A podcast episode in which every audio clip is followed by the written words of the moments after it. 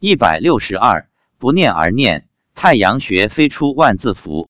发表日期：二零一一年四月二十六日。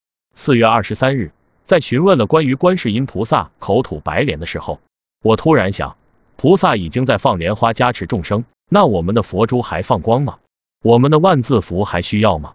于是我问妻子，观世音菩萨大放莲花的时候，我们的佛珠有没有显示在空中？妻子说有。我说有多大？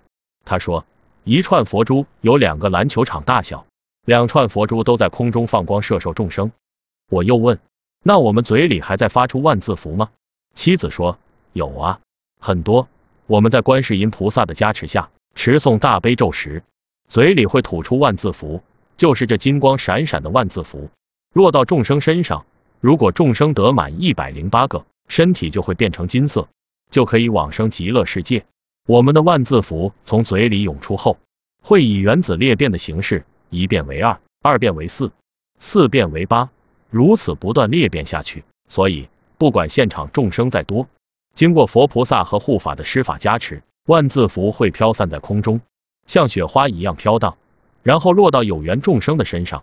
没有落到众生身上的万字符，会消失在空中，不会落在地面上。我问。我们现在的万字符变得多吗？妻子说变得很快，很多。现在裂变的速度比以前更快了，所以发出的万字符也更多了。妻子说他现在嘴里不用念也会有万字符。我问怎么回事？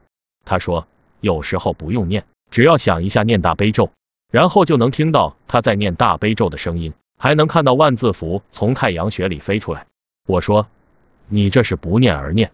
我问你看到从太阳穴飞出万字符，是两边太阳穴都有，还是一边太阳穴？妻子说一边，右边太阳穴，不知道是不是因为用右脑思考的缘故。在家里，我又问起这个问题，是不是平时也能够想念就念？妻子说是的，只要一想，他自己念大悲咒的声音就出现在耳边。